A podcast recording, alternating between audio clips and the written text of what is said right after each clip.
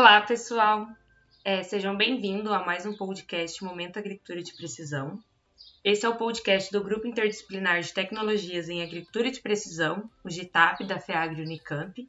Meu nome é Mayara, serei a locutora deste episódio, e o tema que nós iremos tratar hoje são modelos de superfície terrestre. Nosso convidado é o Cristian Willi da Silva Romero. O Cristian é engenheiro agrônomo e especialista em georreferenciamento de imóveis rurais. Atualmente, ele é doutorando pelo programa da Faculdade de Engenharia Agrícola da FEAGRE Unicamp. Tem experiência em diversas áreas, dentre elas geoprocessamento, sensoriamento remoto, análise espacial e topografia aplicada.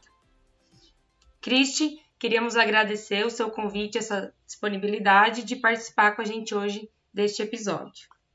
Bom, obrigado, Mayara. É, eu que agradeço vocês pelo convite. Primeiramente, né, gostaria também de cumprimentar os ouvintes desse podcast. É um prazer poder estar participando e estar tá fazendo essa troca de informações e tudo mais. Bem, fico bem contente com o convite. Nós que agradecemos.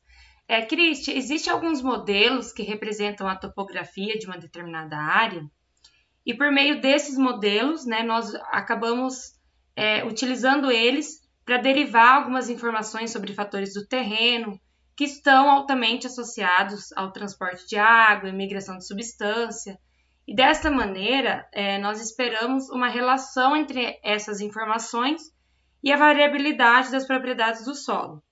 No nosso grupo de pesquisa, nós temos alguns alunos que trabalham com modelos digitais de elevação e atributos que são derivados desse modelo, sempre buscando modelos mais precisos para ajudar na predição espacial das propriedades do solo. E também outros estudos, eles também vêm utilizando é, essas informações como informações auxiliares nesse mapeamento da propriedade. No entanto, existem algumas dúvidas relacionadas aos produtos que representam esses fatores do terreno, mais precisamente à terminologia, como é o caso de modelo digital de elevação, modelo digital de terreno e modelo digital de superfície. Então, essas diferentes terminologias, elas acabam confundindo alguns usuários e até nós mesmos. Você poderia nos explicar se há diferenças entre esses produtos e quais são elas? Ah, legal. É, na verdade, essas terminologias, né, ela, os nomes se parecem um pouco, né? Tudo começa com modelo digital e só muda a última, a, a última palavra, né? Que vai diferir em elevação, terreno e superfície. É, essa técnica, ela foi mais difundida a partir dos anos 90, né? Quando a gente teve a missão do SRTM, foi quando essa parte de modelagem digital ela iniciou. Antigamente, esse tipo de trabalho é, era muito utilizado através da aerofotogrametria. O pessoal utilizava estereoscópio e tudo mais, para ter uma noção né, de como que era o, um, um modelo é, tridimensional do, de alguma área em questão e tudo mais. Então, beleza. Entrando na parte da terminologia. É, o primeiro, assim, deles é o MDE, que é o modelo digital de elevação. O, o princípio dele é a utilização de um dado raster. Você tem uma imagem onde cada, cada pixel que compõe essa imagem ele tem um valor numérico e ele compõe toda a parte superficial da Terra. Né? Lógico que ele vai levar em conta aí para tal para ter o, o modelo de altitude, ele leva em conta o, como diríamos aí, o eixo Z, né? relacionado à, à própria altitude do, do, dessa área, da superfície. E temos o, em complemento dele, eu falo em complemento, mas em alguns países o pessoal fala que é sinônimo. Aqui no Brasil e, e na grande maioria mesmo do, dos lugares do mundo, a gente coloca que é complemento. O MDT, modelo digital do terreno, ele é complemento do MDE. É, por, por que seria o complemento? Porque ele é a parte vetorial que você cria a partir do, M, do MDE. Você tem a imagem raster. Então, é, o MDT ele é o resultado a partir de, do raster transformado em vetores, tá? E o modelo de superfície, ele difere um pouco desses dois, porque ele não vai partir do nível do solo. Ele vai considerar a edificação que tem acima do solo, entendeu? Então, elemento que compõe a superfície, seja ela aí natural ou, ou não artificial, né, construções e tudo mais, é, o modelo digital superfície ele, ele considera. Então, basicamente, são essa, é, essa é a diferença desses três modelos. Ah, sim. É, só para ver se eu entendi. O modelo digital de elevação e o modelo digital do terreno, o que basicamente mudaria seria o formato deles, que um seria vetorial e outro raster. Exatamente. E o digital de superfície, então, que é onde eu considero tudo que está sobre essa minha superfície. Então, se eu tiver uma casa ou uma cultura, ela vai me dar aquela altura. Exatamente. Ele vai a, a superfície do terreno, ele vai, ela vai ser considerada a partir da superfície do que está construído ali ou do que está ocupando o local, entendeu? Lógico que para isso existem modelos e tudo mais que você consegue fazer essa retirada e conseguir é, distinguir ali o nível do solo e tudo mais. Nesse sentido, você poderia então nos dar um exemplo de quando utilizar um modelo digital de elevação ou um, e um modelo digital de superfície? Tá bom, vamos lá. Esse modelo digital, tanto do de elevação ou do terreno, ele é muito utilizado na parte de, de mapeamento para fins de conservação, tá? Então, são seriam atividades onde as informações do terreno, a própria o, o relevo ali, a altura do, né, que falaríamos aí, do terreno seria importante. É, um outro exemplo, criação de curvas de nível, terraços, supondo que você tem uma área com uma declividade alta, você quer ali fazer alguma atividade que visa diminuir a erosão, você vai estar utilizando o modelo digital do terreno. Já o modelo digital de superfície, ele tem uma gama de utilização, principalmente em perímetro urbano. Porque no perímetro urbano, a, a superfície é bem homogênea, né? Você tem pavimentações, você tem construções, você tem também é, componentes vegetais, né? E tudo mais. Então, ele é bem utilizado nessa, nessas regiões. Um exemplo que você pode estar utilizando hum, ah, vamos falar da questão paisagística ali, que envolve temperaturas, é, tipo ilhas de calor dentro de uma área urbana. Então, é importante você obter um modelo de superfície para você entender melhor a, a, topografia não só do terreno, mas a topografia acima do, do nível do solo que tem naquela área. Entendeu? E outra área que utilizam também o, o MDS é na parte de mineração, porque ele possibilita o cálculo da, das pilhas de minério. Ele também é bem utilizado nessa área. Ah, legal. É, e que plataformas assim você utiliza e recomenda para que a gente tenha acesso a esses dados? Olha, quando a gente pega algo a nível global, é, todas as plataformas elas são oriundas do SRTM, tá? Hoje a gente tem o Alus, tem o GDEM e tem entre outras aí, é, mas todas, quando você pega num, numa escala maior, vem a partir do SRTM. O SRTM ele começou, né, a missão foi feita com 90 metros e, por exemplo, hoje você tem o Alus que é 12,5, você tem o GDEM que é 30. Esse ano a NASA lançou uma plataforma que é a NASA DEM. Então, eles dizem ser eu particularmente eu não utilizei ainda, eles dizem ser o melhor modelo digital até o momento, porque o algoritmo para correção, né, da do SRTM é muito forte. Então, até então a gente tinha de 30 metros e o, o ALUS com 12,5, mas na verdade, essa redução ela é simplesmente, de todo que a gente encontra, ela é uma reamostragem, porque ele vai basear no, na, na imagem de 90 metros. Então, faz ali uma reamostragem, diminuindo o tamanho desse pixel para 30 metros, considerando todo, é, a projeção mesmo do, do terreno e tudo mais. Ah, sim, legal. Essa questão do detalhamento maior sobre a superfície que uma, um produto de uma plataforma oferece em relação à outra, até era uma questão né, que nós íamos fazer a você. E nós começamos a trabalhar com alguns produtos do, do SRTM e em discussões dentro do grupo a gente acabou conhecendo é, essa plataforma do Alus Pulsar, principalmente por essa questão de entregar uma resolução de 12 metros e meio. E com o passar do tempo a gente foi descobrindo que é, essa resolução espacial ela era é, oriunda de uma reamostragem do, do SRTM, como você comentou. É, quais as vantagens de eu ter uma resolução mais detalhada comparada a uma menos detalhada em questões de uso para a agricultura? Olha, vamos lá. Ah, quando você fala do ALOS, né, de 12 meses, vocês, você mesmo comentou, vocês viram que é uma, uma reamostragem. Ele é vantagem por conta que a, o ALOS ele tem, uma, ele tem imagem também de resolução espacial 12,5, né? Então, não fica discrepância quando você faz a modelagem utilizando a, a imagem, tá?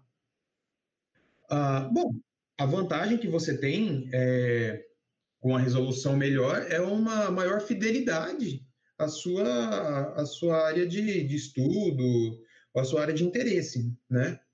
É, e, assim, hoje, é, a nível menor, né? Não tão a nível global, assim, umas imagens, mas, por exemplo, supondo que você tem uma, um campo experimental, o que o pessoal vem fazendo muitas vezes para deixar quanto mais próximo da realidade, melhor para você trabalhar.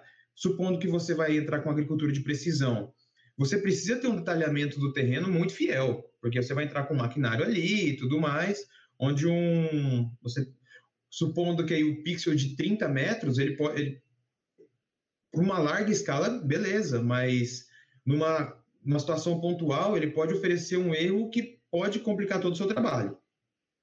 O que o pessoal tem feito é a utilização do GNSS, né, para fazer essas correções aí. É, porque, por exemplo, você caminha com um RTK sobre, o, sobre uma área, ele vai captando ponto com precisões milimétricas a cada segundo. Então, você vai caminhando ali, você vai gerando o, um ponto coletando a altitude do, de onde você passar. E no final você tem um, um mapa super fiel, com precisão variando aí de no máximo até 2 centímetros, sabe? É, lógico que, né, que envolve um custo, isso daí também tem toda essa parte. Então, mas assim, para a agricultura, quanto melhor a resolução do, da sua, do seu modelo digital, melhor vai ser o seu trabalho, tá? É, e outra questão também que quanto maior a resolução, mais pesado é a imagem, né? Então a gente acaba demandando mais tempo de processamento. Exatamente, com certeza. É, hoje existe um equipamento, é, não sei se pode estar falando marca de produto, mas assim, é, é um, é como se fosse um, uma estação total. Vou, de, de uma marca de equipamento topográfico, que na verdade ela é um, um scanner a laser.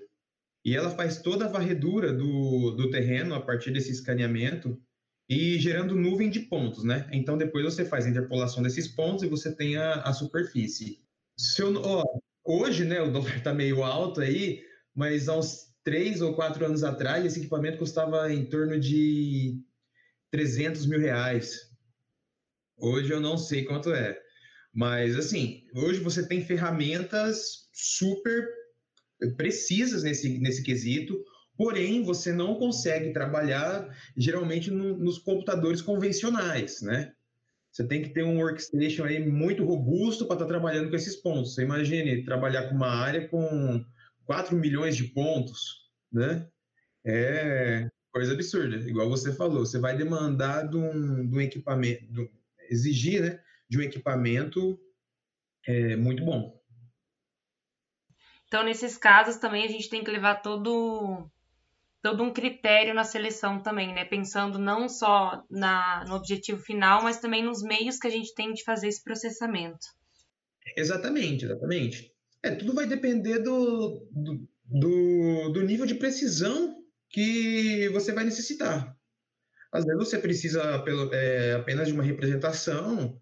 Poxa, você pega aí uma, uma imagem, um modelo né, digital gerado a partir de 12 metros e meio, 30 metros, talvez te satisfaça o, o que você quer. Mas em outros casos, você necessita de, um, de algo mais preciso.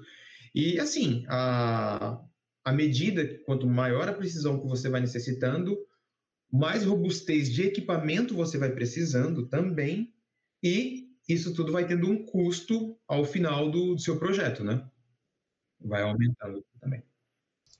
É, agora eu vou entrar numa, numa questão de uma plataforma específica, que é a plataforma do Alus. É, nós temos um canal no YouTube, nós temos alguns vídeos, e um dos vídeos é demonstrando como que a gente faz para fazer o download né, de um modelo digital de elevação dessa plataforma. E lá nesse vídeo surgiram alguns comentários mais técnicos. É, por exemplo, é, na hora da gente fazer o download, aparece algumas opções de polarizações, por exemplo, do tipo HH, HV. Você, você poderia nos dizer o que significa essas siglas e o que essas polarizações poderiam influenciar na hora de escolhermos um arquivo que contém as informações de altitude? Tá, beleza. Eu vou tentar dar uma, uma resumida, tá? É, essas polarizações na, nada mais é do que o, o sentido da, da radiação eletromagnética que ela recebe e que, e, que na verdade, que emite, é, né, que o equipamento emite para o alvo e a que ele recebe, tá? Por exemplo, polarização HH, ele emite o sinal e recebe essa onda na polarização horizontal. Já no HV, ele emite na posição horizontal e recebe na posição vertical. Tá? E, e assim, qual escolher e tudo mais, isso tudo vai depender do, esti do estilo de trabalho que você está tendo, qual alvo você vai estar tá analisando. Supondo que pensar. No, ah, no, vamos pensar no, no estudo de umidade do solo. Você vai ter, né, geralmente você tem culturas ali plantadas e tudo mais. Essas culturas são verticais. Se você utilizar a, com, com ondas, é, polarização horizontal, esse retroespalhamento vai ser melhor. O re... que, é o retroespalhamento? É a entrada do, dessa radiação dentro do seu alvo e a devolução desse mesmo sinal. Consequentemente, se você tem um melhor retroespalhamento, você vai ter uma melhor recepção desse sinal, tá? Agora, em situações onde você vai estudar culturas em específico, a gente falou de solo, agora você vai estudar, estudar em específico a cultura, por exemplo, a cana, né? Seria mais aconselhável, então, você estar tá utilizando a polarização HV, que ela vai o retroespalhamento dentro da cultura agora vai ser melhor. E por, e por vezes, a partir desse resultado, você consegue até diagnosticar o estágio fenológico da, da, da cultura instalada ali. É, outra questão que nós recebemos é, e que você acabou falando na primeira, na primeira pergunta era em relação ao arquivo, porque dentro da plataforma Luz Pulsar, o arquivo que nos traz a informação de altitude é o arquivo FBS. E uma das questões que a gente recebeu é no caso de eu querer trabalhar com o modelo digital da superfície, que a pergunta foi do terreno, mas é aquela questão que a gente colocou no início. Tem tanta confusão entre as terminologias que o pessoal acha que o do terreno é que é sem considerar nenhum tipo de construção. E é, então, no caso, como você falou mesmo, é, como que eu faço para obter esse arquivo do modelo digital de superfície? Eu obtenho um modelo digital de elevação e eu preciso fazer um cálculo para eliminar é, essas edificações? Olha, para ser sincero com, com vocês, a questão de modelo de superfície vai ser mais uma parte de um novo escaneamento, porque quando esses arquivos foram foram gerados, né, que no caso todos eles, como a gente comentou no começo, é, ori é oriundo do SRTM. o SRTM ele não teve o, um, o resultado, o modelo digital de superfície. Entendeu? Ele teve o modelo digital do terreno. Então, é, particularmente, eu não, não, quase nunca, bem pouco, trabalhei com ALUS. E ele tem um outro, um outro canal, o FBS é o Single Band. Se eu não me engano, ele tem um Dual Band também, acho que é o, F, é o FBD. Eu não sei se ele tem alguma coisa relacionada à superfície, mas eu acho que não, para ser sincero. Ó, um, uma, uma alternativa que você pode estar trabalhando hoje com o modelo digital de superfície, você pode fazer um novo escaneamento a partir de drone. Você faz o da área, aí entra né, aquele é, conceito de aerofotogrametria, você faz a estereoscopia, só que agora já num formato digital, e você consegue ter ali, é, vamos colocar aí, a maquete eletrônica da sua área é, imagiada. Então, uma alternativa hoje é o, a utilização de, de drone. A gente já realizou esse tipo de trabalho já. É, ficam, ficam bons resultados, ainda mais se você tiver bases já referenciadas para você poder fazer um, um georreferenciamento dessas imagens que você gera, a precisão fica muito boa. Mas, assim, eu não sei, não sei te falar se há uma, um, uma plataforma gratuita para você obter modelo digital de superfície.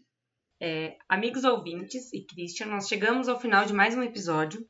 Eu gostaria de agradecer a presença e a sua disponibilidade por estar compartilhando um pouco do seu conhecimento conosco. Eu acho que as questões foram bem esclarecedoras, não só para os ouvintes, mas para a gente também do grupo. É, certamente essas questões respondidas ela vai ser útil para diversos usuários e, e ouvintes. Bom, eu agradeço o convite de vocês. Espero que essas informações, né, tenha traga é, algo produtivo aí para, para os ouvintes e tudo mais, sejam informações legais. E estou à disposição. Qualquer coisa que precisarem referente ao assunto, para trocar ideia, alguma coisa, vai entrar em contato.